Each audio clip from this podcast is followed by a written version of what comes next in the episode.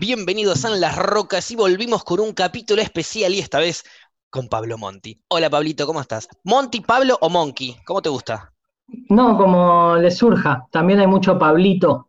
Ok, Pa- yo te voy a decir, Pablito. hey vos, si me surge. Hey, puedo decir- Ok, Sí, sí, sí, Che, completamente. ¿cómo andás, che? ¿Todo bien? ¿Cómo, ¿Qué haces? Hola Paupi, hola Fluffy, hola Gaby que estás del otro lado y hola a ustedes que están del otro lado escuchándonos, aunque saben que nos chupa un huevo que nos escuchen. Eh, estábamos delirando antes de, de empezar el programa con todo este mambo espiritual. Mambo espiritual, si me escuchan algunos amigos me cagan a patadas en el culo. Eh, ¿Sos una persona espiritual, Pablo? Eh, sí, bastante, pero no como estabas hablando vos de los lobos blancos y negros. Eh, Perfecto, sí, es- sí, sí. Eso no, el de eso no fuego y el salió, de hielo. eso no salió al aire, ¿no? No, no, no, no, No, no, no. estaba Claro. el aire eso. No, no, no tanto espiritual en un, en, en- en- por el lado ayahuascesco de la vida, eh, Claro. ni, ni sé mucho de lo interplanetario y todas esas datas, pero sí soy, soy, soy bastante espiritual porque practico un budismo y practico un, un mantra que se repite todos los días y eso es bastante espiritual, así que sí, Ah, ¿Cómo sería eso? espiritual. Claro, sí, sí, Un- bastante. un- Sí, si me querés contar, obviamente. Es, es un budismo, una rama del budismo, porque en, en el budismo en realidad hay mil millones de ramas, o sea, no es una rama zen, eh, mente en blanco, sino otra, Totalmente. otro tipo de rama más de, más de acción, de, que es el budismo de la Soka Gakkai. Que es un, eso uno repite como la práctica, un mantra todos los días, que es Namyo Horenge Kyo, pumba, 200 lo repetís eso 200 mil veces, y nada, es como, yo que soy, que toda la fui un tipo muy escéptico, eh, me agarró mucho este flash porque, porque es como salir a correr, o sea, es como que te diga, no sé, quiero, quiero estar mejor de, de, de- de físico, o respirar mejor, o levantarme con más energía, viste, la gente que corre, que dice que causa ese efecto, Sí. esto es como que causa un efecto como de, de un poco estar ahí eh, on point y, y medio centrado para, para no, para hacer todo lo más concreto. Para y, encarar el día. Sí, sí, sí, sí, sirve mucho. Así lo agarré. Después, obviamente, te pones a leer un montón de cosas y, y- y te agarra la parte más espiritual, pero yo lo, como un tipo escéptico de toda la vida, lo agarré por el lado más eh, físico, tangible. Sí, sí, sí, sí. Yo soy muy parecido a vos en ese sentido. Como que Sí, sí. no me voy a cerrar nunca a nada, pero voy a aceptar primero lo que más o menos me parece lógico y probable. eh, que lo, no sé, algunos delirios más zarpados, por así decirlo, que bienvenidos sean y que no, lo- no dudo de algunos sí, como hablábamos incluso antes del programa, que yo pienso que hay algunos que la resienten y la reviven, pero también que hay algunos que son unos chantas y se aprovechan. No, pero eso, obviamente, eso ocurre infinito. Sí, sí, incluso. Va, igual En varios, después- en varios rubros también eso. de- obviamente después es en, en las creencias de cada, de cada uno, es un mundo, pero, pero sí hay un montón de. Hay un montón de, de- de ramas o de cosas que capaz encaran, encaran, encaran el flash por un lado muy lejano a la realidad, o, o te dicen que no pienses en nada y que no importan los problemas y que no importa lo material, y estás en un mundo todo lleno de, Claro. materialismo y de, y de, y de vida sí. cruda real que, que no podés tener una, va, a mí me cuesta una creencia que esté tan alejada de, de la vorágine del día a día. Y pasa que también eh, es un poco cómo se desarrolló la vida hoy en día, que se alejó por completo de la práctica espiritual. Fuimos Claro. directo a eh, sobrevivir de la forma más cómoda posible. Sí, sí, pero sí. igual también eh, para mí la clave es como encontrar los momentos. Quizás el contexto es un contexto que obviamente no estás en un campo en el medio de la nada, con el sonido de los pajaritos y recontra tranca, que no sé si yo lo elegiría igual eso. Estoy muy acostumbrada al, Al quilombo, quilombo, a también. la- Claro. A la bocina de Pero- los- ¡Dame ciudad! Claro, pero también está puteando. bueno hacerte como tu micromundo, tu micromomento en cualquier lugar y aprender a hacerlo para cuando estés en, en otro ámbito poder conectarte, aunque sea un ratito, con vos. ¿Se puede Claro. llegar a, a altos niveles espirituales, incluso aquí viviendo en la Babilonia? ¿Ustedes piensan que sí? Sí, para mí sí. Re sí, o sea, con práctica, con mucha práctica. Porque aparte es, es- sí, es re difícil, porque es lo mismo que estaban diciendo. A ver, eh, las veces que yo tal vez iba a las clases de yoga y te hacían meditar, es imposible no escuchar los ruidos de afuera, los bocinazos que se están cagando puteadas y estoy en el primer piso, es imposible no escuchar todo Claro, no, obvio, obvio. Pero con la práctica vas eh, teniendo más y más concentración, incluso te van ayudando como a salir de, de todo lo que, de todo el afuera. A mí un amigo me decía que eh, use el sonido como una ayuda para concentrarme. Que no lo vea como algo que me sacó, sino como algo que me está ayudando para Claro. entender que tengo que volver o que tengo que mantenerme. Ok, me costó una bocha, pues yo hago meditación, eso es lo máximo que puedo decir de, de ese nivel, es que hago, hago meditación seguido, no todos los días, cuando me pinta a mí, pero lo hago muy seguido.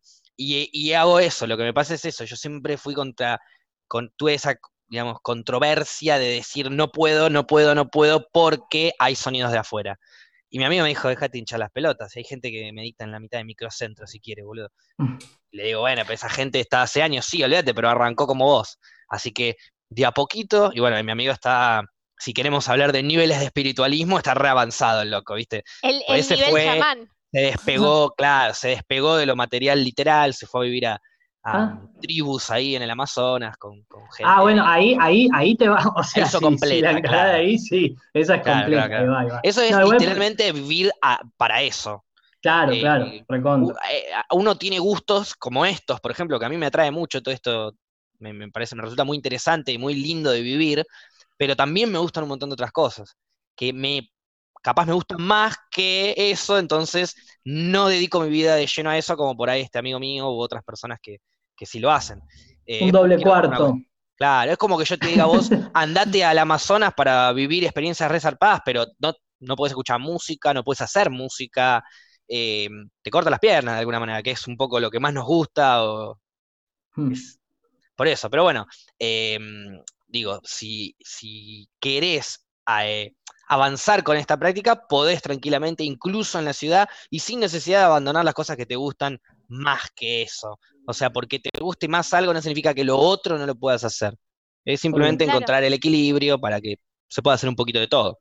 Sí, sí, es que también es lo que decíamos. En los Si que- comienzos eh, te, te suelen poner tal vez una vela prendida para que te concentres en el fuego, que es lo que hace como Sí. te concentres, que pongas tu mirada en algo y vayas por ahí, que es una buena manera de arrancar con la meditación. O mismo las Sí. meditaciones guiadas ancla sería, ayudan ¿no? un montón.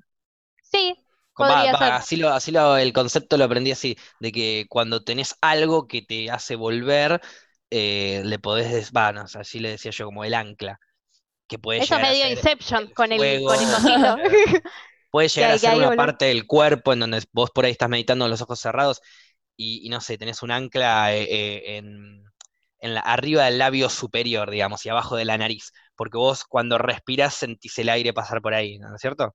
Entonces, vos por ahí te distraes, empezás a flashear otra, nunca reprimas el, el pensamiento, déjalo ir y volvé a tu ancla, que sería concentrarte en donde está chocando el aire que sale de tu nariz con el labio, ¿entendés?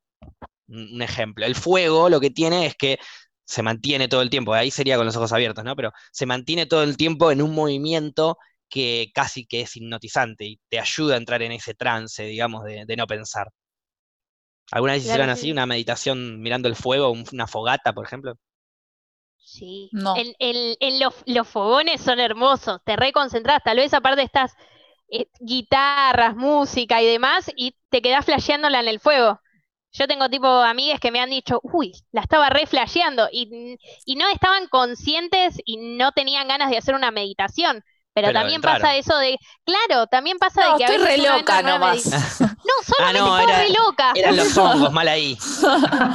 claro. Claro. Este, la- si tuviesen que dejar algo de lado, algo que más les gusta, eso que les más, más, más les va a costar dejar para entrar en el mundo del espiritualismo, pero olvídense, obviamente que no lo van a hacer, pero ¿qué sería lo que más les costaría dejar? En mi caso sería, por ejemplo, la marihuana, pienso yo. A mí la música. No necesariamente la tengo que dejar, pero sí o sí reducir el, el- el consumo. La música. Sí, Sí. yo también creo que diría la música. En esta cuarentena creo que es mi compañera, pero fiel Ok. a full. Y, y si la música la podés llevar, porque no veo por qué no. Eh, no, lo dije porque como antes hiciste el comentario que quizás no podían hacer música y todo eso, no, no, pero- que no. Claro, claro, claro, sí, es verdad. No, lo, lo que yo decía de hacer música, porque no te vas a ir a una tribu en el Amazonas con una consola para, no sé, samplear no, de obvio. temas, pero, o pasar música o hacer lo que a uno le gusta en general. No Eh, estaría mal. escuchar música podés, pero no vas a escuchar, eh, no sé, Los Redondos con un parlante en Bluetooth. Claro. Ahí vas a escuchar a alguien tocar el tambor y cantar un poco, ¿entendés? Claro. Tocar La- el, el la- bong, de alguna manera la música va a seguir acompañándote en el viaje, en ese viaje. Por lo general siempre, ah, no sé, mi amigo este que viajó mucho así, me decía que la música era lo que más lo, lo acompañó. Era lo- algo que nunca se detuvo. Por momentos comió carne, por momentos no, por momentos fumó, por momentos no, por momentos tomó ayahuasca, por momentos no, por momentos se escabió, por momentos no. Fue como variando todo, pero la música estuvo siempre. Claro. Es que sí, me parecería algo imposible de dejar. Hasta en el retiro de silencio escuchó música, dice.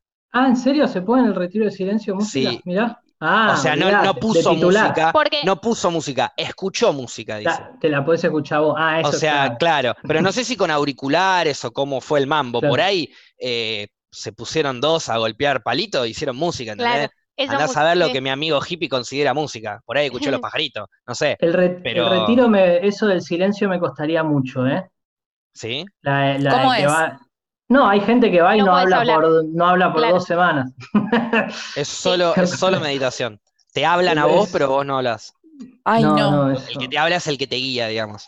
Y es picante. Mi amigo me dijo que lo que más le costó fue el hecho de que había mosquitos. Pero no Ah, mosquitos. paja. Había unos moscones y de a tanta No. cantidad que no podía ni quejarse, porque no podía ni decir la puta madre. Claro, no, Tenía que estar no callado. A la- tomá, Claro. Claro, loco, alguno-. Alguien se rompe un off, ¿viste? Claro. Claro. No, nada. Entonces lo único que hacía era tratar de prender fuego cosas para que salga un poquito de humo y, se alejen los mosquitos, pero no. Imagínate, estar 12 o 14 días creo que estuvo así. En Uf, este no, no, retiro no de silencio. Igual me parece que podés escribir, pero tipo no es la idea escribir todo el tiempo, porque la idea es, es no No, la idea es meditar todo el tiempo. Claro. Claro, sí, Es sí, sí. constantemente meditar y creo que a lo largo de los 14 días vas recorriendo una meditación detalle de cada parte del cuerpo, así. Así me explicó mi amigo, que no sé si son todos iguales, insisto, debe haber un millón de, de- de retiros de silencio cosas. diferentes, Claro. obvio. hay Sí, Es que también me que- parece que, que el retiro de silencio eh, tiene muchos fines.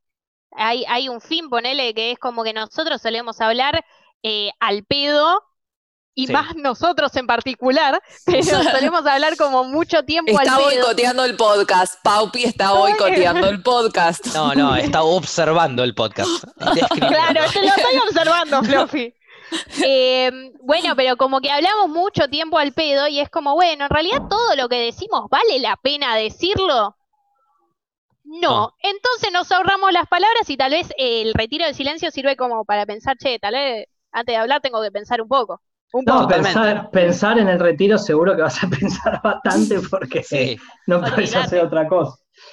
No, no, Este- pero hay, hay muchas ramas. Esto que yo te hablaba, no, no- en ningún momento te vas a los. a- no ves dragones ni, claro, claro. ni, ni- ni omitís No, esta, pensamientos. esta que yo te decía era una, una meditación específica en donde uno busca su animal de poder Ahí y va. el intento de, de- de- de viaje dentro de esa meditación es como buscar un árbol, que sería como tu ancla, entre comillas, dentro del flash, eh, y, y- y recorrerlo y observarlo y lo, lo, lo, y cuando estés listo, meterte abajo, digamos, como meterte en las raíces y ahí sur, tipo como bucear un mundo de, de esto. Empezar a abrir puertas y a entrar a puertas y fíjate qué animal aparece o nada, que lo que a mí me pareció es eso. Yo al principio la reflejé con el árbol, todo, de repente encontré una puerta, apareció como un monito, me picó un mosquito en el pie, no volví a entrar nunca más. Ah, Salí, no volví a entrar nunca más. la concentración Este, a marzo te la llevaste. No, pero eh, eh, te estoy hablando que todo este delirio habrán sido cuatro minutos, cinco como mucho, y estuvimos media hora. O sea, los otros 25 minutos yo estuve tratando de volver a entrar al flash, pero no lo veía genuino. Era como que estaba imaginándome lo que ya me había imaginado antes, pero forzado. Y trataba de arrancar desde ahí, ¿no? Trataba de arrancar de cero, de vuelta, desde el árbol, no. Entonces en ningún momento pude volver a entrar y dije, bueno, ya fue. Voy a abrir los ojos y mirar las estrellas hasta que termine esto. Y, bueno, y lo que yo contaba de los chantas es por eso, porque ese mismo día había un chico que contó toda una historia, que había visto un lobo de hielo, de fuego y esto y lo otro, como que contó toda una re historia, que su animal de poder era re zarpado. Y una chica que estaba al lado de él le decía, ta, pero te moviste todo el tiempo, no paraste de moverte, rascándote, que te picaba todo. Porque no es que se movía tipo así, no, se rascaba, se rascaba, se rascaba, se rascaba. Era por los mosquitos. Estás rascando es porque te pica, y si te pica es porque estás distraído.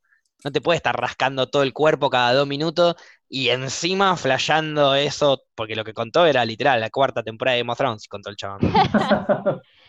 que encima una mierda. No, la cuarta no me la toques, por favor. Fluffy, tema sensible, tema sensible, Fluffy. eh, ay, ¿qué hace?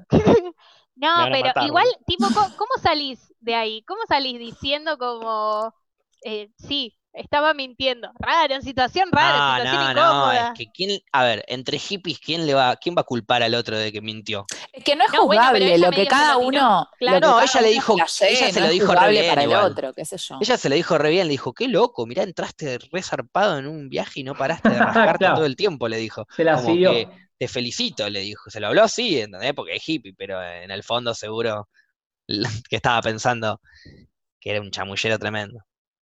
De hecho, cómo, cómo hubo varias cosas a que no me gustaron de ese muchacho. Después, a, lo largo del. Sí, perdón. No, no, le quería preguntar a, a, Monkey porque me intriga saber cómo llegó a elegir el, el mantra que, que, se apropia a él, digamos. De, de No, todos los que hay, cómo llegás a ese. No, porque por, por gente conocida. O sea, Ah. como un. un Alguien te lo que- dijo, digamos, como vos ahora Claro. nos, lo, nos lo estás contando a nosotros. Claro, claro, claro. O sea, muchas veces pasa como que de repente, ah, che, vos me habías dicho uno que no es un mambo muy espiritual y que es como salir a correr y capaz un día te acordás, pero, pero sí, no, yo por, por un amigo que lo había empezado a hacer y me, me empezó a decir, che, que era un flash porque se despertaba distinto por todas estas cosas y, mm, y, y también cómo lo ayudaba a concentrarse para un montón de asuntos y de, y de- y de cosas como concretas hasta de laburo, capaz, ¿me entendés? Eh, Ujú.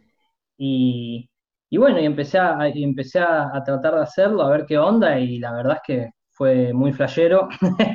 O sea, como efectivamente, capaz a mí que soy, tengo una tendencia muy a distraerme, ¿viste? O a, o a- o a que capaz a veces decís, tengo que hacer estas 200 millones de cosas y al final capaz se, se Sí. dibuja la, la agenda y otro día que pasó que no lo hiciste.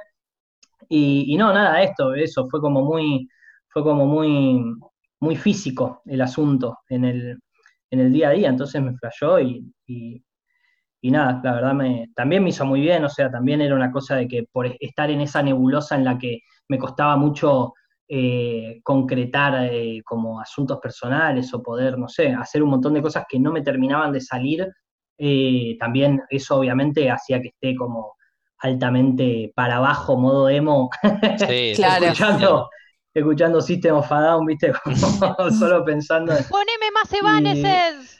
Claro, Evanescence, viste, viendo pelis feas. Pero no, no, no, igual, pero e- eso, o sea, como que de repente estaba re, re renovado. Pero bueno, obviamente, para mí esto le puede servir a todo el mundo, pero hay gente que lo encuentra, como decía Pau con, la, con el show, hay gente que capaz lo encuentra saliendo a correr todos los días, yo qué sé, es, eso es muy variado. Che, voy a Totalmente. conectar mi compu que llegar Dale. a morir de batería y me da miedo. Muy bien. Sí, es verdad, hay, hay, hay- hay muchas formas de que cada uno llegue a su momento de relajación, si queremos decirlo. Eh, yo hay veces que literalmente tengo meditaciones eh, mirando las plantas. Yo cultivo, entonces después de, de, no sé, estar 10 horas streameando, que es lo, de lo que me dedico a laburar, me levanto, me pongo el banquito y me siento a mirar un rato las plantas, a ver qué necesitan, si hay que cortar algo, si hay que regar, y si no hay que hacer nada, me las quedo mirando a ver si todos los detalles, ¿viste? No, no me quiero perder de nada. Y esa es mi forma de salir del mundo virtual, por así decirlo. Para mí lo que está bueno es eh, esto, como conocernos y también saber que no siempre uno necesita lo mismo para eh, relajarse, para irse, pa- para irse au- aunque esté, ¿no? Eh, Totalmente. Pero sabiendo que no, no siempre es lo mismo, como que para mí no hay una fórmula mágica. Eh, la, ide- la idea o lo, o lo que está bueno, por lo menos a mí me pasa que me copa conocerme y saber cuándo necesito escuchar un tema para relajarme o cuándo necesito estar en silencio o cuándo necesito dormir o comerme un kilo de helado, ¿entendés? Exacto. Como, eh, como que no es siempre lo mismo, en mi caso. ¿Y, qué, y en tu caso, Fluffy, qué es lo que haces para cuando vos, qué sé yo, salís del, del laburo o tenés un día recontra largo y el día vos llegás a tu casa, ¿qué haces para relajar, para despejar? Tu meditación, pero que no necesariamente sea una meditación. A mí lo que más me sirve es la bicicleta. Salir en bici y andar a donde sea, el tiempo que sea y escuchando música.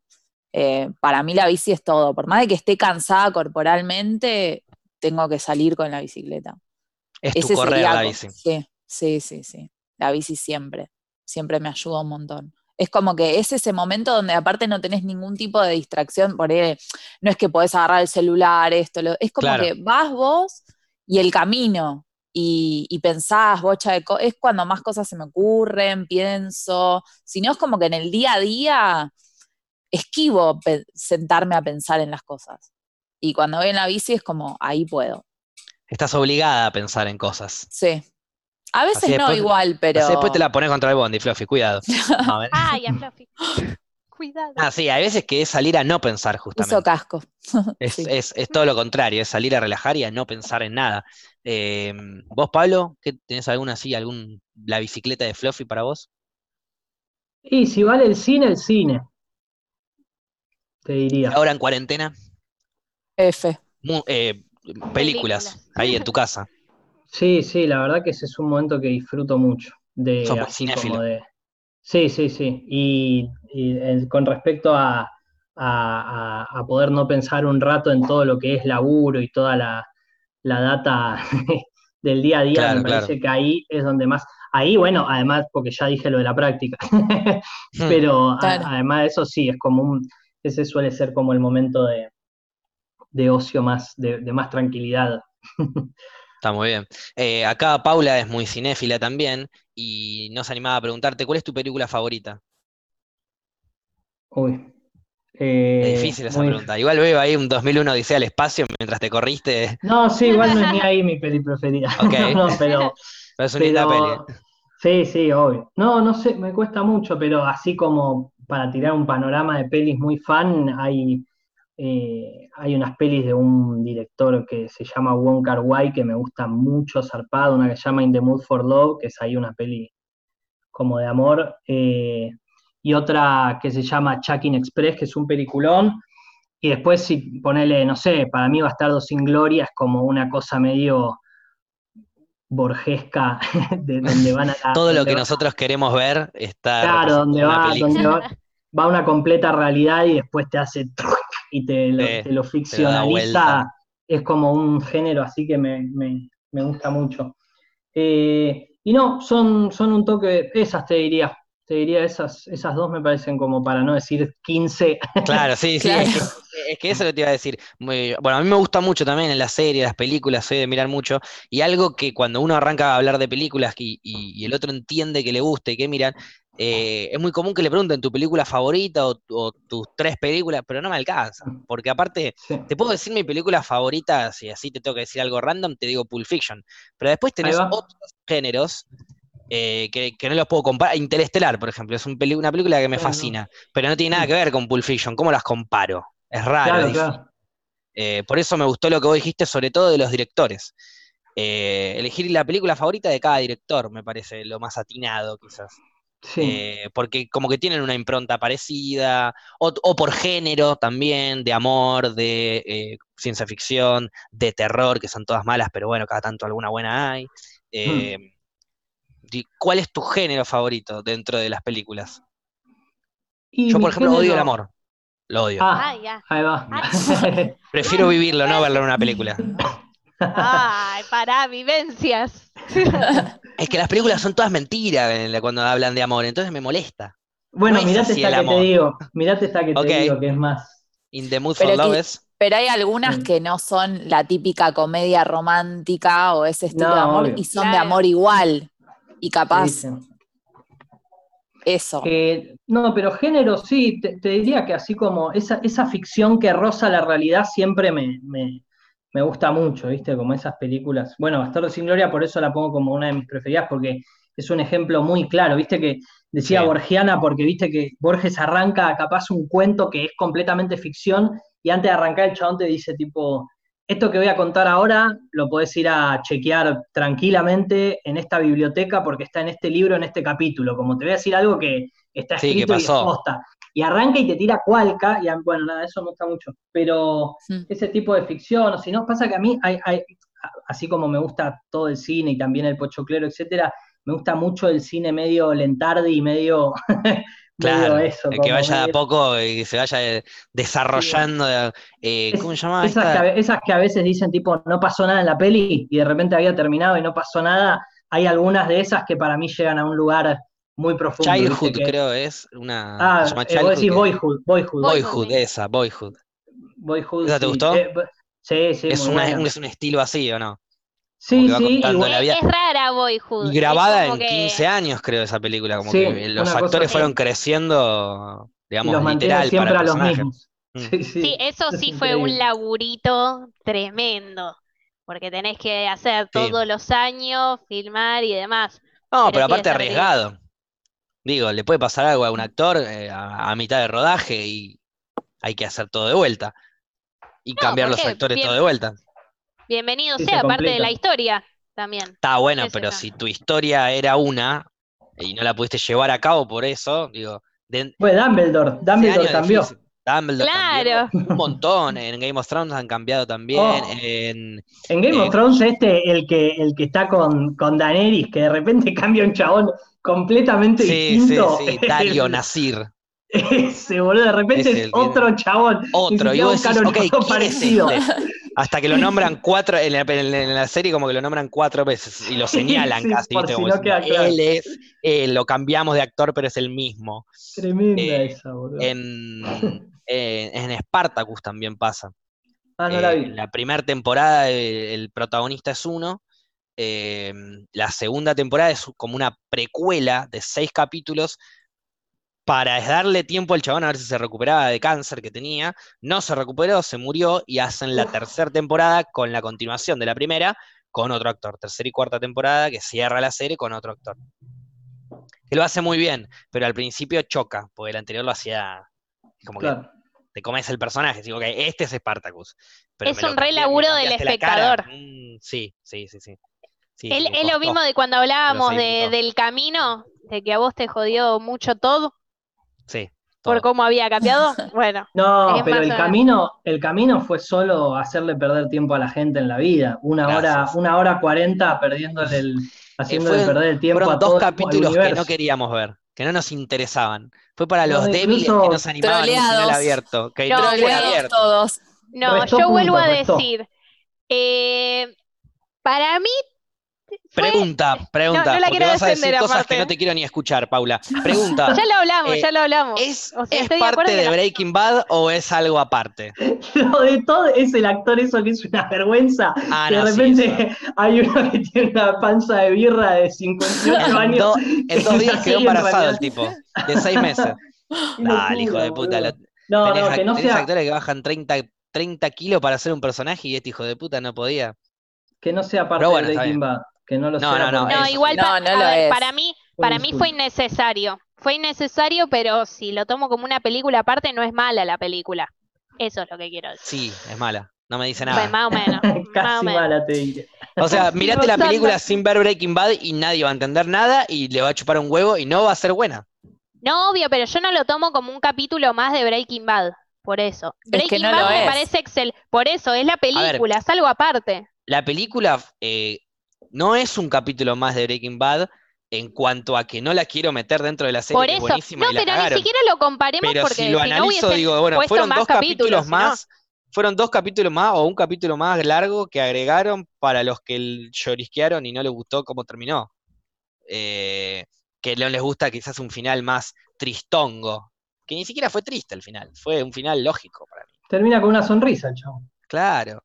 Para bueno, mí en fue fin. nada más para recaudar Obvio. Plata y listo, Obvio. claro. Sí, sí, me bueno, sumo, me sí, sumo a la duda. caravana de. de Era odio. obvio que te ibas a meter. Por Sí, favor. no, no la, no la banco esa película, pero mi miedo más grande, yo no me puse al día con Better Call Saul todavía, pero mi miedo más Uy, grande no, es que la hacelo, película... hacelo. Yo sí. Bueno, para ver, Hacelo. mi miedo es que el final de la película Hacelo. sea para extender el universo Breaking Bad con Better Call Saul y no hacerlo sus cosas Ah. separadas como venía haciendo. Capaz estoy spoileando un poquito el final de la película, ¿no? Me chupan huevo porque es una poronga, chicos. Claro, si no la vemos, mal. no, la vea. Claro. Así que nada, que a ver, ya me gustaría que dejen Breaking Bad. A ver, pasa que cuesta un poco el tema del final, ¿no? Porque que las cosas terminan duele, pero ya está. Es, es algo hermoso que quedó en el tiempo Breaking Bad.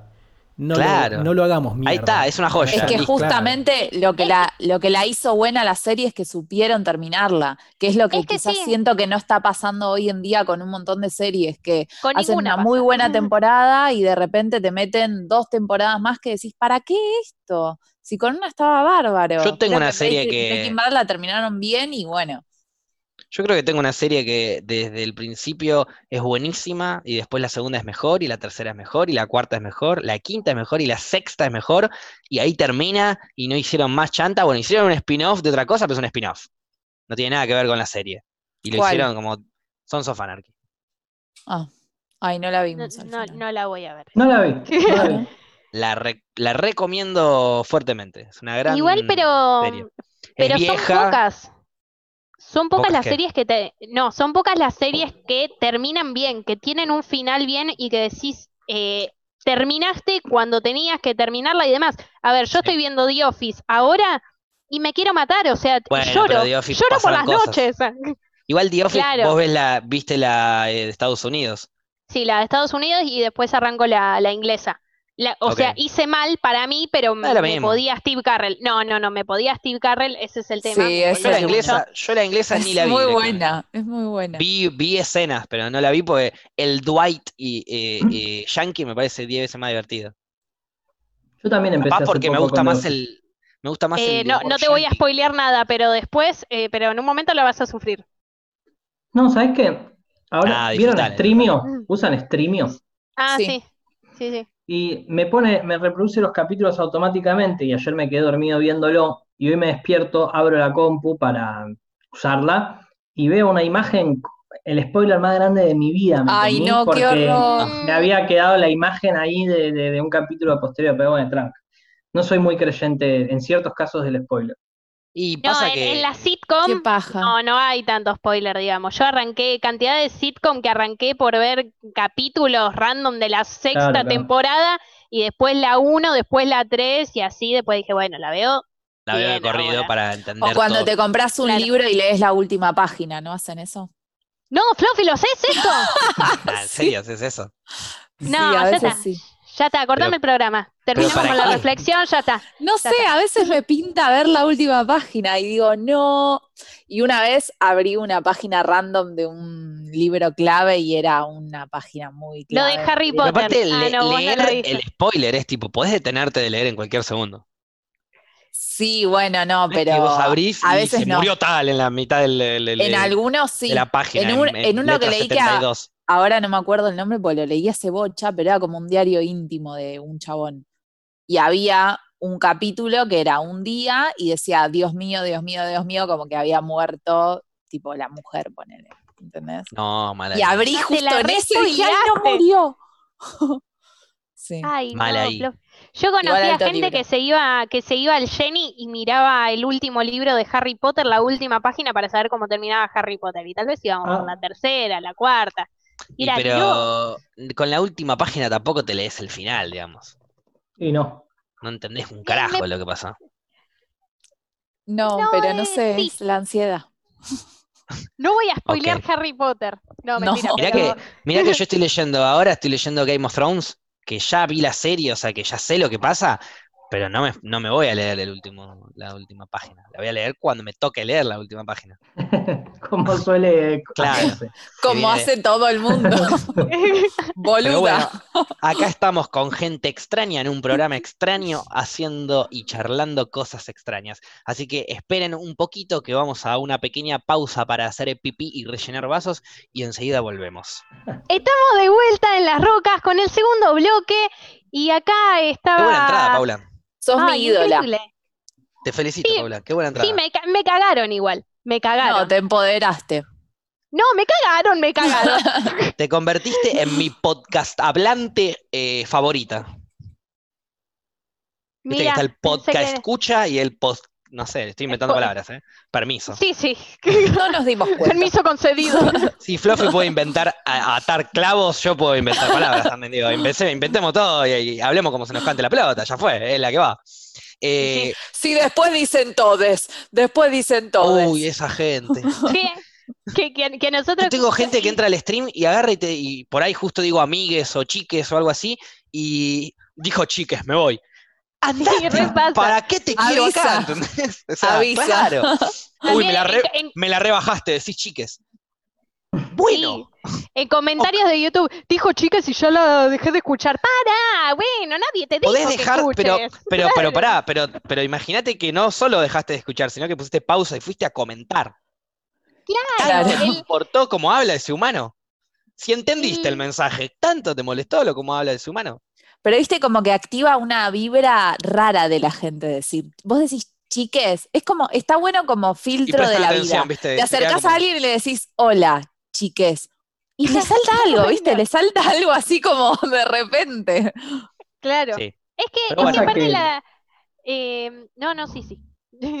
No, no, No, no, no, sí, que sí. Hay, hay, hay algo de, de- de- de que decís eso y mucha gente ya dice, bueno, habló con, habló con la E, entonces debe ser parte de este Uf, universo de personas. Te Entonces ya, entonces ya está, porque él no está en ese universo, no le gustan cosas de ese universo, entonces ya está, fin de la, de la relación. Suspende. Como que se simplifica mucho para mí eh, el contenido. Entonces, como que uno lo simplifica y terminás como yéndote de, de lo que realmente significa el chiques, que no es que quiere decir que representes a un partido político, eso es simplificar una situación. Obvio, Totalmente. obvio, obvio. Y, eh, y es como que la cagás que después no se termina discutiendo como la esencia, el, el por qué se dice así.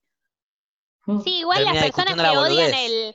Claro, Claro. las personas que odian el chiques, es- ya está. O sea, te van a buscar eh, el todo a odiarlo. y, a van persona- por todo. Esa persona siempre que te quiera discutir, eh, el argumento final siempre es, pero la RAE no lo acepta.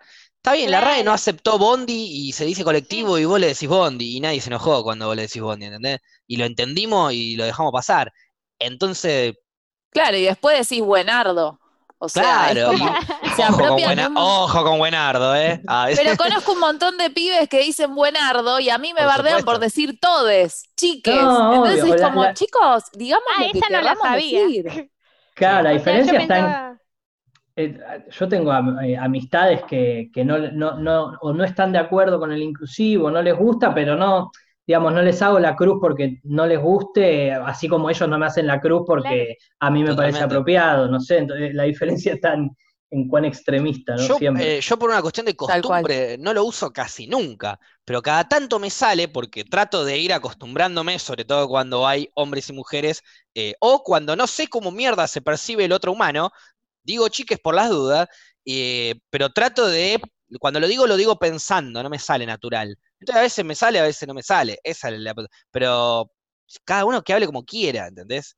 Si yo no es lo que para mí el tema no es ese, que vos no lo puedas decir. que cada uno pueda quiera. decir lo que quiera sin faltarle respeto a nadie. O sea, si yo digo chiques y a vos no te estoy faltando el respeto, ¿por qué te enojás? Así como vos cuando decís cualquier otra cosa, si no me está faltando el respeto a mí, a mí no me va a mover ninguna vibra. A mí me molestaría si me faltas el respeto, pero yo Claro. considero que no te estoy faltando el respeto si digo esto así. Entonces es como que no entiendo por qué hay gente que le perturba tanto a, aparte, si a ese niveles chabón que decís, después- wow.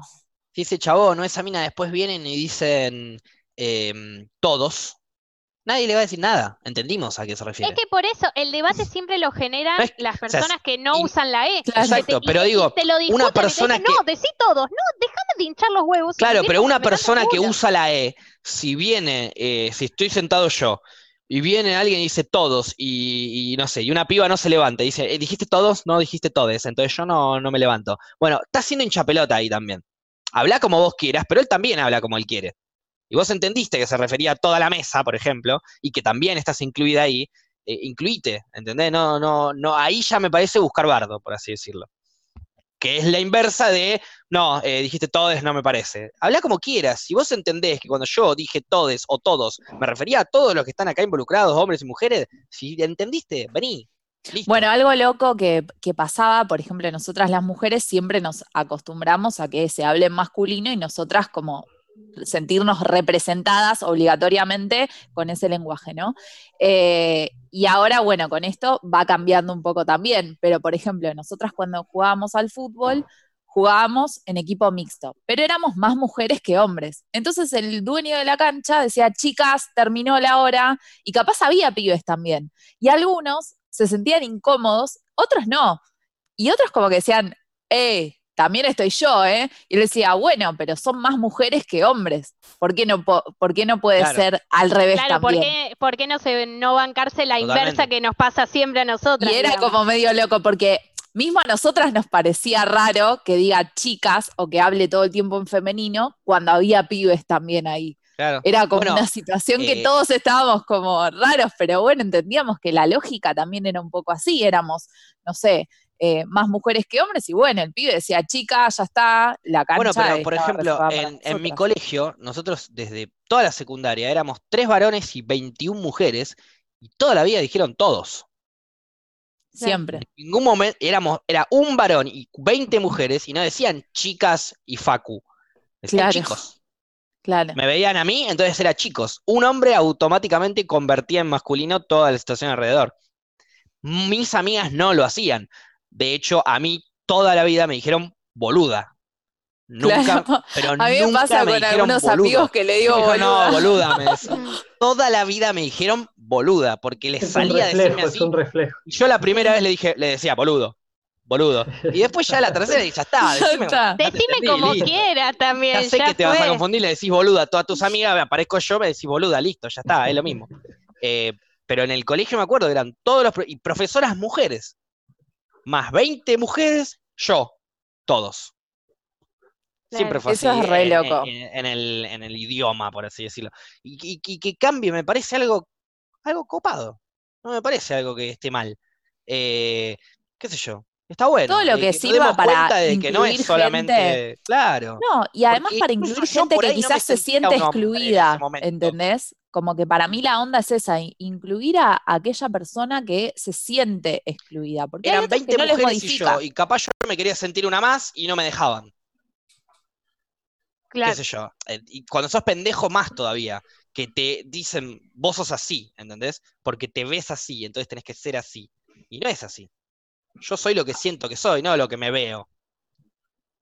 Pienso, Sí, digo. obvio. También, Obvio. también lo, lo que hablaba es eh, que está bien esto que vos decís, que a veces tal vez uno, una, como vos decís, tal vez una piba puede saltar y decir, no, no es todos, es todes, pero a veces la realidad es que no sabemos la otra persona qué es, qué fue, eh, o sea, lo que sufrió o no para definirse como chico, como chica, o, o como lo que se le cante. Entonces a veces es como, ya ofende. A veces el todos depende de con quién se habla. A mí me decís todos y no, no me importa. Eh, Claro. Pero a veces, eh, para mí también el, este, el lenguaje nuevo es como para que ciertas personas no se ofendan. Entonces a veces sí hay que tener cuidado con, con ciertas maneras de, de hablar, pero claro, a veces también es como rosas, como bueno. Hay que a veces- le va a, a- a joder inevitablemente. A veces es medio complicado. Yo te digo, ponele, a mí lo que me pasa en el laburo, de repente estoy hablando en el noticiero y tengo un minuto para decir lo que tengo que decir. Y yo sé que en la tele es como más jodido decir ponerle todes. Entonces, de cada cosa que digo, digo chicos, chicas, hijos, hijas, padres, madres, tutores, tutor. Como que estoy todo el tiempo tratando de pensar en incluir gente y después también me termino como reenroscando en el discurso, ¿entendés? Pero es como que Sí. tampoco quiero reproducir en un medio estereotipos. Por ejemplo, si tienen que hablar de gente mayor, siempre son abuelos. ¿Por qué? Capaz no son claro. abuelos. Es Claro, gente, claro. es un adulto o una adulta mayor que no tiene gra- hijo, no tiene nieto. Tiene canas y ¿entendés? le decimos abuelo. Entonces, son esas cosas que uno piensa, que incorpora de a poco y que las quiere trasladar a otros ámbitos. pero te termina pasando que el tiempo es corto y que decís, bueno, estuve más tiempo tratando de agregar gente y cosas y pensando en todo ese, eso discursivo que al final no pude decir lo que tenía que decir, pero bueno, es como también eso, eh, hay que ir cambiando como en, en, todos los ámbitos el discurso. Y está bueno incluir gente, pero también está bueno desde el otro lado tratar de no siempre estar a la defensiva y ver quiénes son las personas que te lo dicen de mala leche y quiénes no. Totalmente. Sí, aparte es como Perdón, perdón, perdón, perdón. Sí, sí. Perdón, perdón, perdón. No, no, perdón, no quería interrumpir. Ah, ok. Bueno, que estaba bueno también incluirlo. A mí me pasa lo mismo. En mi laburo, cada vez que escribo un mail, te mando la X. Y en un momento lo pregunté, dije, che, ¿puedo empezar a mandar la X? Y depende para qué mail, depende para qué persona, este que lo otro, y ahora te meto la X para todo. Que vengan de a muchos a decirme algo. De a muchos a decirme algo. claro. eh, Monkey, eh, ¿cómo te pegó a vos la cuarentena en lo laboral? ¿Cómo fue transicionar, por ejemplo, a hacer un, una brecha en vivo o a pasar a hacerla eh, desde casa? Para, para al comienzo me, me, pegó muy motivada, me, me vino muy bien. Al comienzo, comienzo, porque, porque, o sea, an, antes en la vida común, en la de los, los antepasados de la vida, cuando se podía salir tranquilo, sin la, sí, ah, todo sí. eso, ahí estaba muy poco tiempo en mi casa zarpado, casi que pisaba, me iba y, y, y, no estaba nunca, entonces como estacionar así en casa fuerte con la compu y, y agarrar el panorama y ordenarlo un poco, eh, me, bueno. me, sí, me sirvió mucho. O sea, yo además de la Breche laburo ahí en Picante, que es como la agencia que tiene de, de, de artistas que tiene a Lautita, tiene a Woz, a Ángela, sí. y la Breche es parte de Picante también. Sí. Eh, y entonces me vino muy bien para, salió el disco de Louta, entonces estuvo buenísimo poder hacer, aunque un montón de cosas se complicaron estando en casa, tipo para ir a buscar cosas eh, que hacíamos, etcétera, pero estar desde casa todo el tiempo como búnker fue muy útil para, en principio, para varios, para varios de esos flashes. También Ángela en cuarentena, un toque salió con la carrera, con, con los temas de, de lo, del disco que va a sacar. Eh, salió durante con la cuarentena, o sea, porque ya todo el 2020 fue una gran sí, cuarentena, sí, sí. pareciera. Ya estamos en más cuarentena que no. Ay, no. Tuvimos cinco Entonces, meses de cuarentena, casi seis, ¿no? Y, y tres de no. Claro, era vos O seguir dos viviendo o de no. seguir en cuarentenados. Sí. Sigamos Claro. haciendo como si fuera la vida normal. Y arrancó a sacar los temas. No, no, eso, entonces estuvo bueno en ciertos puntos, también en otros puntos estuvo horripilante porque sacar los temas y presentarlos en vivo, va, en principio con Louta es clave salir a, a tocar en vivo, entonces ahí Sí. haces como una diferencia, pero nada, en general eso fue como la parte difícil. Y con la Breche, eh, al comienzo, comienzo fue alto cagazo, porque en realidad no, No sabían si iba a agarpar. Eh, no, no, y porque además al comienzo veíamos ciertos vivos de, de pasar música y no nos copaba tanto la idea. No es como, no, apenas apareció la cuarentena, no fue que salimos con los vivos, no sabíamos bien. Claro. Pero el cagazo era más porque pasamos de, de hacer todos los fines de semana en distintas partes de, Claro, ¿cómo pasás a adaptar Sí, una de- fiesta en un contexto de Es cuarentena? complicadísimo. No, y además de eso, que en, en definitiva es como lo que, lo que hace lo que hace trabajar un montón de gente. Entonces, de repente Claro. no estar todos los fines de semana, y va a ser, eh, uno, uno al comienzo se, se cagó en las patas en, en cierto punto. Pero después cuando empezó a tomar forma y tuvo un pico así como de súper eh, media, de los media, eh, como que tuvo un pico muy alto en, en internet y todo eso, Sí. la, la verdad es que se salió para adelante de una forma hermosa, pero la verdad es que hay ganas de ya volver a hacer la fiesta física. O sea, la verdad es que es- eh, se necesita un poquito de eso, eh, de lo que era ir de gira, de ir por distintas partes del país, era una cosa muy linda que, que ya, Sí. no sé, es... Y No, está y de gira de fiesta por el país. Ya está. Que hay que aclarar algo más. Yo, yo ya entendí. Además, lo, es es lo que dijiste, sola. que algo que es clave, que a veces lo que pasa también en este contexto, sobre todo en, lo artístico, es que uno se queda con, uy, mira este artista cómo pudo sobrevivir a la cuarentena. Pero atrás de un artista hay una bocha de gente que en este contexto capaz no puede laburar, por más de que el artista esté sacando su tema o presentándolo o haciendo un vivo en Instagram. Quizás hay un montón de gente atrás desde, no sé, el sonidista, el iluminador, eh, no sé, un montón de gente que, que también está como jodida, es como el, hecho de, que no esté el vivo vivo es complicado. Sí, sí.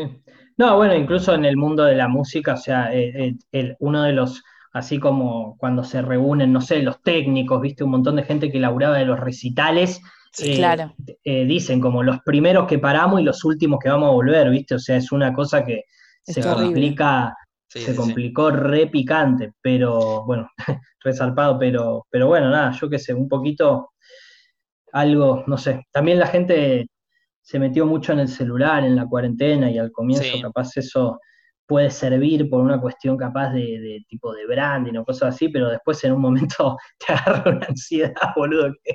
Claro. Hay que salir, sí, ya dan ganas. y conociste ahora en cuarentena, me imagino que se empezó a hacer todo a través de Internet, de la Internet, como dice Paula.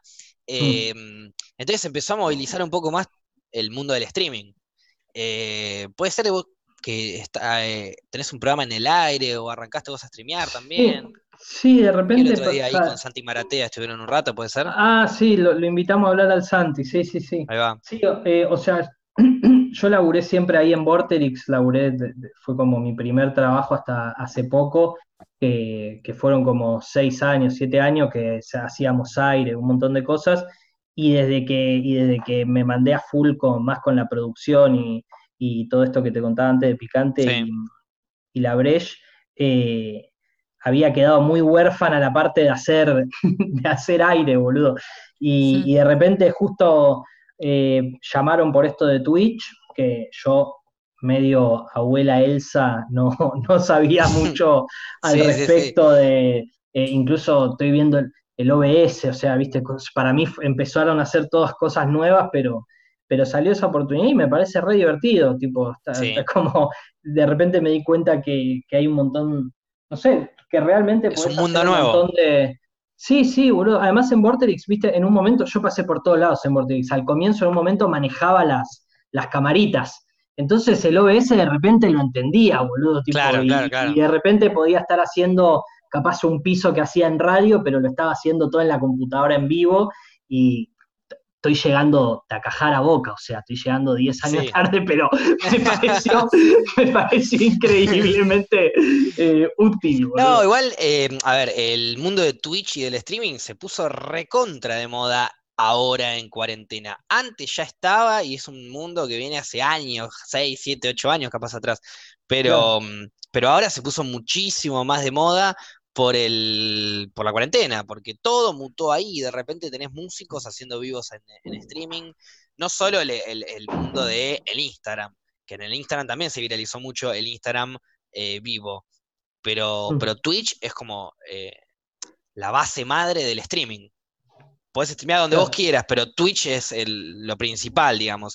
Y, bueno, ya empezaron a aparecer un montón de fenómenos de gente, por ejemplo, el Kun Agüero streameando, eh, em, eh, raperos streameando, eh, un montón de gente de, otros ámbitos que se vinieron a meter acá y al ámbito de Twitch empezaron a streamear y desestigmatizaron algo que, por ejemplo, yo que trabajo de esto, siempre tuvimos en la cabeza, que es que Twitch es gamer sí o sí tenés que jugar jueguitos para ver streaming. Y no es así. Em, eh, el nicho es gamer, sí, el nicho es recontra gamer. Es muy común que si te gusta algún jueguito, llegaste a Twitch por ahí, como me pasó a mm. mí, como le pasó a un montón de gente. Pero hoy en día ya mutó a todo. Podés tener programas de cocina, de música, de entretenimiento, de lo que, de cualquier cosa. Incluso hoy en día, estos canales como en el aire que están buenísimos, que son muchos programas de data diferente todo el tiempo. Hmm. Em, es como el futuro de la tele, si querés decirlo, que ni siquiera es comparable, pero algo así. Es que el bajón es que el que lo cataloga de esa forma, siempre como en, todo, supongo yo, es que ante el desconocimiento preferís etiquetar las cosas.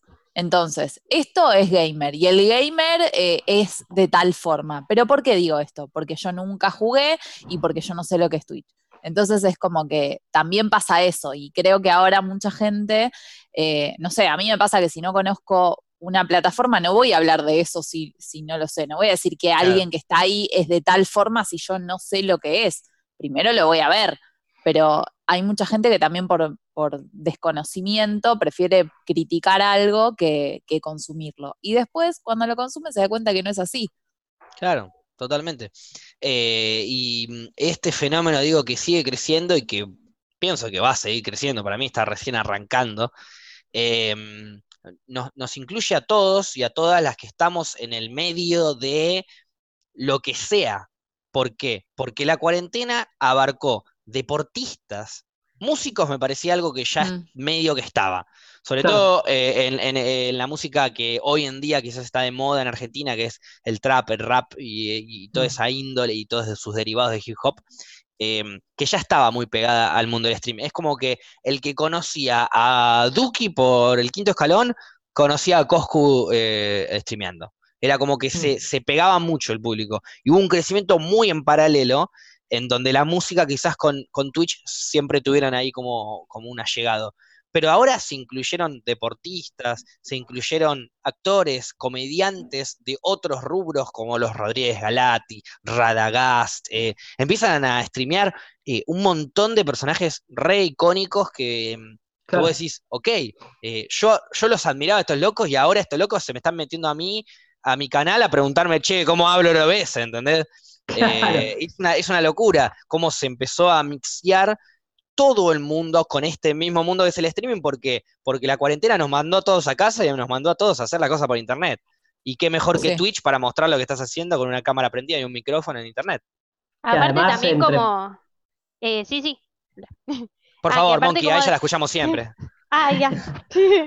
no, no, no, no em, eh, ah, no, que, que, Twitch también como que de repente eh, es un fiel reflejo también de, esta cosa medio, de esta generación, de, lo genuino y de lo no tan, eh, en, caso de la otra generación, televisivo, como es, no sé, viste que, en esta generación, no sé, Bizarrap, boludo, es un chabón que prendió una cámara, una, eh, digo, es para mí es uno de los tipos más capos del planeta, que no parezca que estoy minimizando, lo que digo es, es un chabón que puso una cámara en su cuarto le puso una base a un chabón y, es DJ Khaled argentino, boludo. Pero hoy en día es el street más escuchado en, Spotify en Argentina. Por eso, o sea, el Visa, eh, el Visa en Estados Unidos estaría en una mansión tipo con columnas, como con un oro. sería DJ Khaled, boludo, real, o sea, pero no, pero entonces es, es como Twitch, eh, el hecho de que se vea la pantalla, lo que estás haciendo.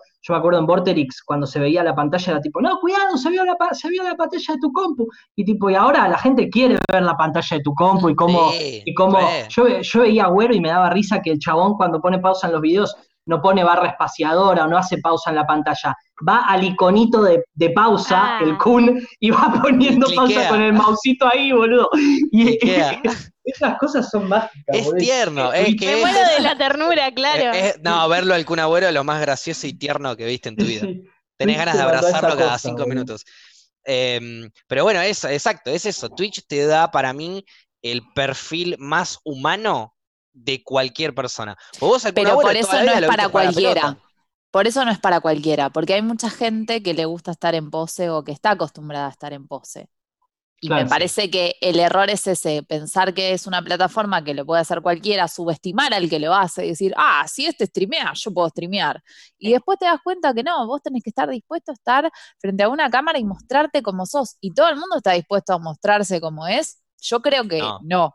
Y ahí es cuando te das cuenta de... De verdad, el tema de estar en pose, como vos decís, es... Em, si, si, vos estás en pose, ¿cuánto puedes estar en pose? En historia de Instagram. Hasta que vayan al corte. Lo que quiera. Claro, o hasta que vayan al corte. Ah, yo me la cogía y salga al aire. Pero todos, los pero todos esos programas, ¿cuánto duran? ¿Dos horas? Por eso digo. El mundo del streaming y de Twitch es mucho más longe, no, longevo es de viejo, digo, es mucho más largo en general, digo, de tiempo. Sí, con las 24 horas a veces que vos Eso es por un eso tenés que detalle, ser el vos. 24 tiene caretear las detalle. 24 horas. Si no sos vos, no Un podés, stream para mí normal, no podés streamear. Claro. Un stream obvio. normal es de 4, 5, 6 horas. Ese es un stream normal de una, Ah, una persona mirá. que se considera streamer, quizás. Si vos streameás dos horas cada tres días, eh, te van a ver un montón de personas, si tenés tu público, todo lo que quieras, pero no vas a ser streamer. Streamer es el que est- está, es el que se arma su, ¿me entendés? Vienen los moderadores, están todo el día ahí, es como que se arma ya todo un ambiente personal y de comunidad, por así decirlo. Entonces, si vos streameás dos horas cada tres días, cuatro días, perfecto, te puede ir bien, lo que vos quieras, pero no vas a poder No sos amigo y colega. No sos amigo de colega. Podés ser amigo, pero no colega. Eh, pero en cambio, para, por eso digo, para el mundo del streaming tenés que dedicarle tiempo. Cuatro, cinco, seis horas es un stream común para si querés ser streamer, por así decirlo. Entonces, vos no podés estar en pose cuatro, cinco, seis horas de tu vida. Claro, claro. Cada dos días o día por mes, todos los días. eh, es imposible. O sea, literalmente te come la cabeza, te vuelve loco. Vas a, tu personalidad se va a convertir en esa pose que estás todo el tiempo queriendo mostrar. O sea, te vas a volver loco, vas a, vas a hacer algo. Entonces, ahí es, es donde coincido con Flora, en donde una persona que está todo el día en pose en, en Instagram, cuando prende la cámara, es otra cosa. Obvio. Por eso lo que suele pasar, la diferencia, eh, creo yo, entre cuando está, a mí, por ejemplo, mucha gente que eh, quizás me escucha acá o me vio cuando nosotros habíamos empezado en PIC, se sorprendía de lo que yo era, que era distinta a quizás mi laburo, pues yo laburo en un noticiero, entonces obviamente que no soy tal, trato de ser lo más genuina posible, pero Así que no estás sé, en post una- en el noticiero, una vez, qué horrible. una vez en vez de más decir vale. publicidad dije chivo y me cagaron a pedos, Ah. ¿entendés? ¿Cómo vas a decir chivo? Y yo tipo, Qué ¿y suerte que no decís chivos? glu. Claro, y ahí pasamos a, y de ahí pasamos a PIC, en donde yo por ahí te hacía un chiste de que le- los curas son pedófilos y estaba todo bien, nos cagamos de risa. Por ahí la productora me decía, ¿cómo te gusta derrapar, guacho, eh? Pero no pasaba nada, ¿entendés? Nadie nos bardeaba, nadie, no, no había repercusiones. Ella dice chivo y ya la cagan a pedo. Tiene que armar una pose, la obligan a armar una pose. Claro, y mucha gente me termina diciendo, ah, al final eras recopada, como, o, Claro. o como No eras ah, vos eras, vos eras de tal noticiero". forma. Y creo que lo que pasa quizás con los streamers es que nadie se sorprende, porque ya te conocen. De hecho, mucha gente quizás tiene la licencia de que siente que te conoce un montón, porque Sí. vive mirándote. Viéndote. Y capaz te pasa otra, ot- otra cosa en ese sentido. Pero creo que nadie se sorprendería por cómo sos vos, siempre y cuando, bueno, no seas una persona totalmente loca que vive en pose, pero si no, pero desde el Pero otro lado se sí se suelen sorprender. Para bien o para mal, te pueden decir, che, al final eras re piola, o te pueden decir, ah, al final, no sé, en la radio o en la tele eras re graciosa o re copada y acá sos una ortiva, ¿entendés? Es como, tiene también esa- esas dos cosas para mí. Es que, es que incluso cuando podés estar seis horas en pose todos los días, se va a notar. La gente se lo va a notar. Y, lo que tiene Twitch, que para mí es muy genuino, es que la gente es muy bancadora. Muy bancadora. Si te banca, donde estés va a estar. Donde quieras que likee, lo va a likear. Donde haya que comentar, va a comentar. Lo que haya que suscribirse, se va a suscribir. La gente, si vos la necesitas, va a estar ahí. Es eso. Tiene como una llegada muy personal. Y. mm, digo, en, todo esto de, hacer pose, no te dan ni ganas de, de- de ser. O sea, vos, vos no querés bancar a alguien que está en pose. Se nota. Entrás a su stream, Obvio. ves seis horas de pose, sabés que está, en posa- que está posando esa persona. En algún momento te vas a dar cuenta de esta posando. No- te das cuenta que no, que no está siendo genuino, que no es esa la- la- el día a día de esa persona. En cambio, con otras personas, por ejemplo, mucha gente me, me- me ha dicho a mí o a otros streamers o, a- o a vos, Flora, también, me imagino, que bueno, que con la tela es incomparable, pero si te ven en streaming y después te ven en vida real y charlan y dicen, ah, boludo, sos exactamente igual. Claro, sí, sí. A ver, de alguna manera estoy en modo, ahora, por ejemplo, estoy en modo podcast, Claro. obvio. Voy a, si tengo que ponerme a opinar de lo que estábamos opinando, no sé, del lenguaje inclusive y qué sé yo, bla, bla, bla, lo voy a opinar exactamente igual tomando una birra en la esquina que acá en el podcast. Esa va a ser la. Pero ahora estoy en modo podcast, ahora estoy en modo hablar, eh, saquemos tema, esto, lo otro, como que me pongo de alguna manera así. Cuando streameo, me pongo en modo streaming un rato. Después, Sí, sí, sí. después me chupa un huevo, después hago la mía. Pero al principio trato de estar no en pose, en modo show, tratar de hacerlos reír, de hablar, de, de estar activo como para hacer un entretenimiento que la gente quiera mirar. Después llega un punto, como te digo, yo hago 12 horas por ahí streameando, eh, 10 horas, y, y si de repente estoy en quinta, sexta hora de stream y estoy jugando un juego eh, o viendo un video, y por ahí me quedo un poco más callado, por ahí me, me rasco un poco más las bolas, por ahí eh, no me pongo tan modo entretenimiento, me pongo modo más, estoy yo viendo la compu, el que quiera acompáñeme y el que no, no. ¿Entendés? Está todo bien.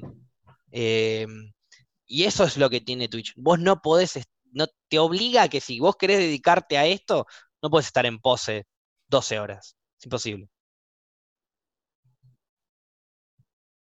A la data que están hablando eh, y que Monkey estuvo en, en Generación Perdida de Borderix, me Sí. hizo acordar mucho esta charla algo que dijo Santi Maratea al principio, hace bocha. eh, que Pergolini le comentó que tener un programa de tres horas de lunes a viernes te desnuda, porque precisamente estás tres horas frente a la cámara hablando. Si eso pasa en la radio, imagínate en Twitch, que ustedes hablan que están seis horas, 12, 10. Claro. Imagínate que con No Flora chance de estábamos, caretear nada. con Flora No. estábamos de lunes a viernes, dos horas por día, todos los días, o sea, de lunes a viernes, dos horas por día, em, con una productora que yo la quiero mucho porque es un gran humano, pero tipo llegábamos y nos decía, bueno, ¿qué quieren hacer hoy? Esa era su producción de programa, en donde yo agarraba y le decía, bueno, hoy hagamos esto, hoy hagamos lo otro, y ella, pum, te producía todo en base a lo que yo le decía. Pero imagínate que yo un día tenía ganas de venir y no, y decir, bueno, decime vos qué tengo que hacer. Yo voy y te lo hago, pero decime vos qué tengo que hacer, que sos la productora. Y, y no pasaba, ¿entendés? Entonces, de lunes a viernes, todo el tiempo, todo el programa, programa, programa, y encima teniendo hasta que más o menos pensar qué había que hacer, eh, sí, no, es desgastante. Es, in- es, termina siendo un contenido de mierda. Para mí había Un día, te, un día te acordás que nos pusieron en el croma el fondo de un espacio del y espacio. tuvimos, están en el Le- espacio. les ¿Y pareció, qué hacemos? claro, les Yo me- pareció perdón, Nos empezamos a agarrar- cagar a palos nosotros, pará, eh, eh, básicamente. ¿Cómo el cierre era, era tipo, bueno, hagamos el cierre, y el cierre eran 15 minutos. Y vos decís, bueno, no es nada, boludo, ¿qué te quejabas? Que son 15 minutos, pasan volando. 15 minutos improvisando de nada, porque era improvisando, lo único que nos dieron era un croma en donde nosotros veíamos el retorno y estábamos en el espacio. Y lo, y lo, y lo loco era que ah, nos habían puesto dos silloncitos, en donde nosotros nos paramos arriba del silloncito y le habían puesto una tela verde, entonces parecía que estábamos flotando. 15 minutos improvisando arriba de un silloncito flotando. Y lo ¿Por hicimos. no Y lo logramos, y lo logramos y estuvo divertido, Fluffy. ¿Pero por qué? Porque como te digo, Twitch es tan real que yo no podía caretear eso. Y la gente que estaba mirando sabía que era un papelón lo que estaba pasando. Entonces yo que agarré e improvisé. Ah, estamos acá en el espacio, teniendo que improvisar 15 minutos porque no sabemos qué carajo hacer. Estamos en el espacio, no hay nada. No hay absolutamente nada. Nada. Empezamos a boludear con Flar con eso, con que no hay nada. Y agarré unos palitos y hicimos como que no estábamos peleando de Star Wars. Y estuvimos boludeando 15 minutos en el espacio. No. Eh, por eso te digo, Yo quiero ver eso. Quiero ver eso. Hay cada cosa, Paupi, para que veas. no, lo que sí, lo que sí me gustaría recuperar, Fluffy, sería la, la introducción. Que Ay, tardaron, sí, la tardaron como apertura. tres meses en hacernos la apertura del programa, pero cuando le hicieron, re linda. hicieron un compilado de un montón de cosas que hicimos nosotros y estuvo bueno, era, era un lindo compilado, era muy graciosa. Pasa que Debe hicimos estar. tantas cosas, entrevistamos tantas personas, personajes loquísimos. No me voy a poner a hablar del tema porque me paro, pero personajes loquísimos, no, no. El, Pero bueno, en fin, esto también es el fenómeno Twitch, ¿no es cierto? Sí. Tipo, un canal que tranquilamente era una productora para canales de televisión transmitiendo en vivo para Twitch. Que si bien Claro. todos los humanos que, que llevaban a cabo este proyecto en lo monetario y en lo, eh, o sea, en lo económico y en, y en lo idea, eh, las ideas y bla, bla, eran todos unos giles. Pero todos los que se Ay, adaptaron a pensé que ibas a hablar bien. No, este Brandoni No, eso jamás, gil. eso jamás. Eh, el, que labur- el que nos cobraba los sueldos de Tomás era un chanta todos los días, eh, pe, pe, pe, pe, nos pagaba dos meses después. Eh, el otro Frank con las ideas esas que tenía, que eran, no, porque yo inventé PIC y no se le caía una idea de- coherente. Los, los tres, cuatro que había que organizaban PIC un desastre. Después todo lo Les que laburaban mandamos un alrededor. beso igual a los que trabajaban en PIC, los queremos. No, ni en- ah, los que trabajaban sí, a los, a los jefes no, no giles. Arruinaron un proyecto buenísimo. Que hoy en Sí, día pienso yo que. Clave lo está haciendo adecuadamente. Que Clave encontró la forma de hacer un pic como corresponde, no careta. Porque lo que hacía Pic Clave- era traer la tele a Twitch. Y, y ¿Qué es así es como, clave? y así como rebotó. No, clave no, perdón. Eh, quise decir en el aire. Ah, Me confundí con Ah. clave, que es otro programa Ah, de, otra cosa. Y perdón, sea, perdón, perdón la ignorancia. ¿Pic era Sí. como un en el aire? ¿Era ese flash? Algo así, eh, pero con, sea, a ver, en el aire arrancó justo en cuarentena. En el aire al- al- alquiló Claro. un, un- un lugar físico para hacer los programas, pero nunca pudieron llevarlo a cabo porque ya arrancó la cuarentena y les Claro, cayó. claro. Entonces a- arrancaron todo el proyecto a partir de internet. Sí. Eh, y arrancaron muy bien, con muchos programas, con muchos personajes variados. Eh, no les importa si un programa tiene 20 viewers y el otro tiene 1500, eh, mantienen como la, índole de subir y bajar, y todos eh, son lo mismo y laburan igual. Acá había como, era muy burocrático, eh, era muy empresa, eh, era los números lo único que importaba. eh, si, si, si venía una estrellita de la tele había que tratarla como corresponde y, ¿Me entendés? Una estrellita de la tele, todo bien, pero en Twitch sos nuevo. Cualquier persona, crack en un mundo, cuando va a un mundo nuevo, es, es uno más.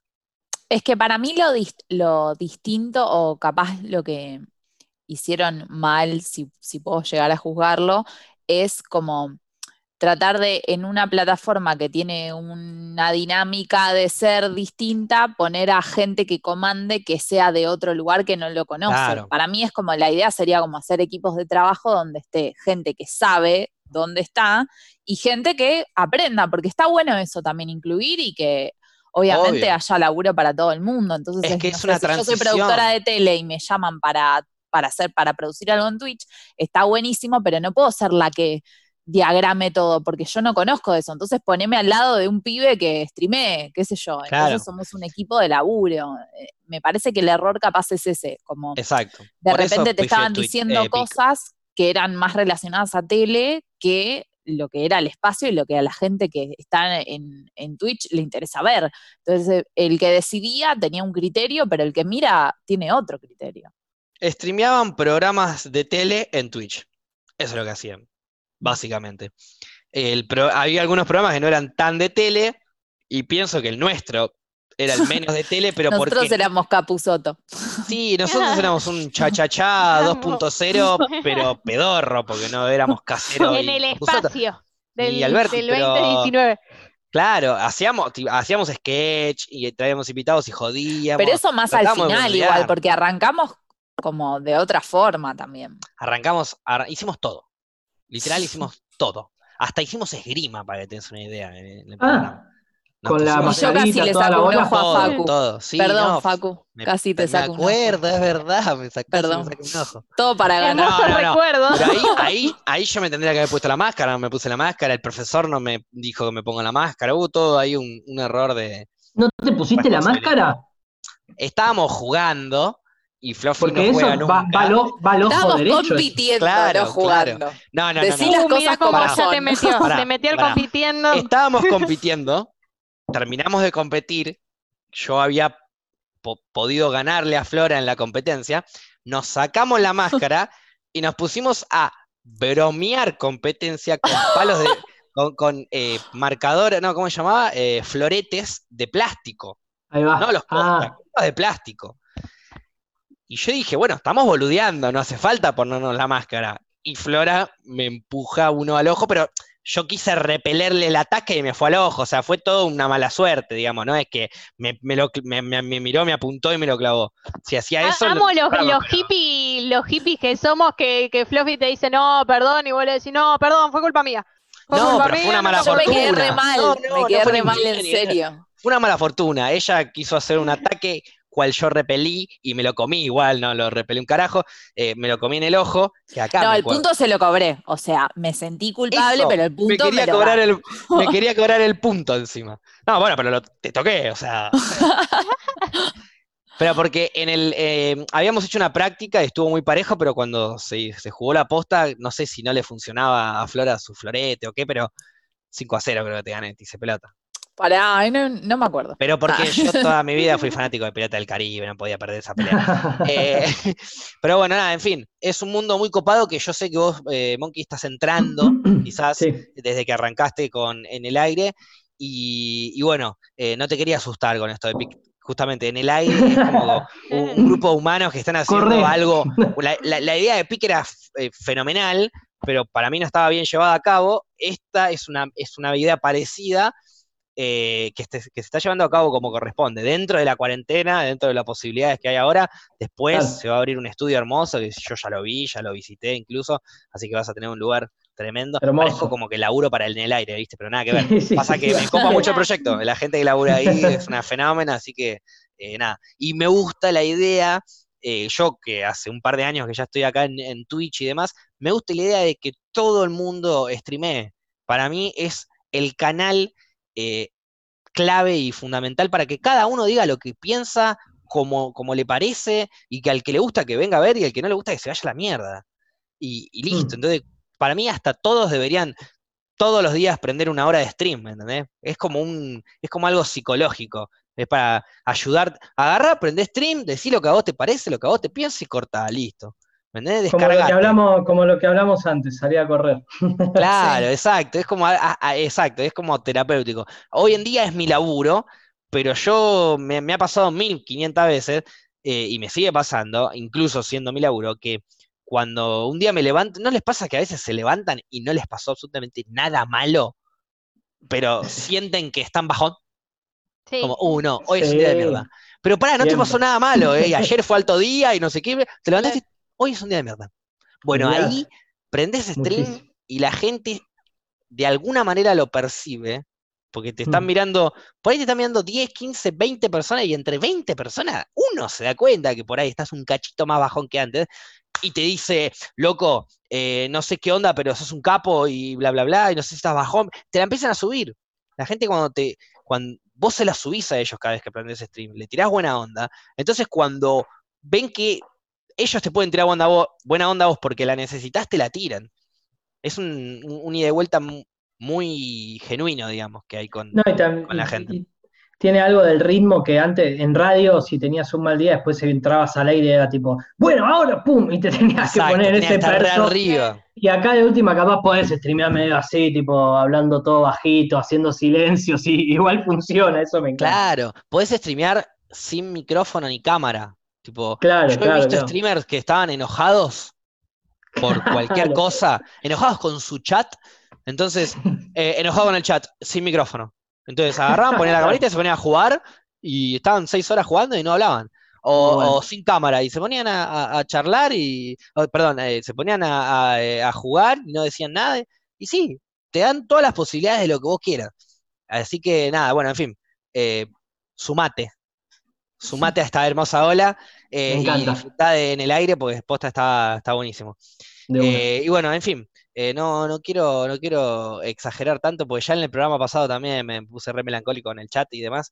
Así que mi conclusión Aparte, sería. buen timing con el, con el activismo para, para Twitch. Es como que la gente Claro. ahora está en cuarentena, tiene ganas de probar algo nuevo, dice, bueno, la vida me está diciendo que hay que cambiar algunas cosas, listo, Twitch. Y por eso me parece que tiene tantas repercusiones y tanta gente le empezó a dar bola, como el mejor momento para hacer activismo. Totalmente. Em, y bueno, en fin, a mí me gusta no solo que la gente mire Twitch, porque laburo en Twitch, sino que tengo un montón de amigos que trabajan ahí y, y hay un montón de material. O sea, cualquier cosa que a vos te guste, la vas a encontrar en Twitch. Dale una oportunidad nomás. Eh, y esa es mi reflexión del día. Nosotros cerramos el programa con reflexiones. Buena eh, reflexión. Mi reflexión sería, ay, ay, Eh, no, mi reflexión sería que, uy, ¿cómo cuesta hoy la reflexión? Sería que Me tal di vez, cuenta que tal vez Pará, cuesta pero estoy improvisar, pensando pero no, pues me olvido, me olvido de lo que hablamos, me olvido de lo que hablamos, que dejemos ser eh, a cada uno que haga lo que quiera y, y eso. bien. Eh, yo, me- yo me sumo a, a la reflexión un poco de Facu y también tiene que ver con la de Paupis, obviamente. Obvio. y a Gran mí me pasa que desde, desde mi lugar de haber estudiado comunicación, eh, me parece que lo que mejor hace a la comunicación es la pluralidad y, y lo que me copa quizás de, Twitch, de lo que contaba Facu, es que hay pluralidad de voces. Quizás habría que ver la forma del alcance para que le llegue a más gente, porque tiene otras limitaciones que otros medios que quizás son de más fácil acceso. Pero bueno, me parece que, está bueno esto, como cuantas, no sé, más cámaras y micrófonos haya encendidos, eh, contribuye a que cada uno pueda adquirir más conocimiento, así que me parece que está buenísimo. Muy bien. Monkey, no estás obligado porque no nos gusta hacer eso, excepto a Paula que tiene como ahí No. una reencarnación de Hitler encima, pero si querés podés hacer tu reflexión. Eh, no, para la reflexión tiro una, tiro ahí una, una frase que tiene un poco que ver en esto con como que cada uno es un gran programa. Ahí va. Como que mucho más no necesitas más que eso.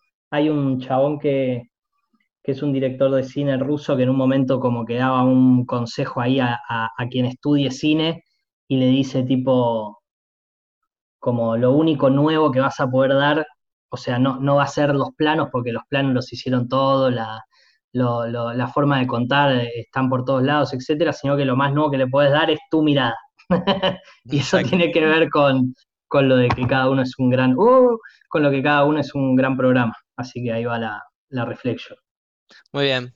Hermosa reflexión del Monkey que te agradezco personalmente y calculo que todo el podcast te agradece por estar con nosotros compartiendo este último especial de segunda temporada. Me atrevo a Ay, decir. deja de decir Ah. últimas y todas esas cosas. Que vos te fuiste, Fluffy, y no lo hablamos, pero después te lo contamos. Nos, Eh, Ah, lo tiró sí, así. ya estamos cerrando entonces este hermoso episodio especial.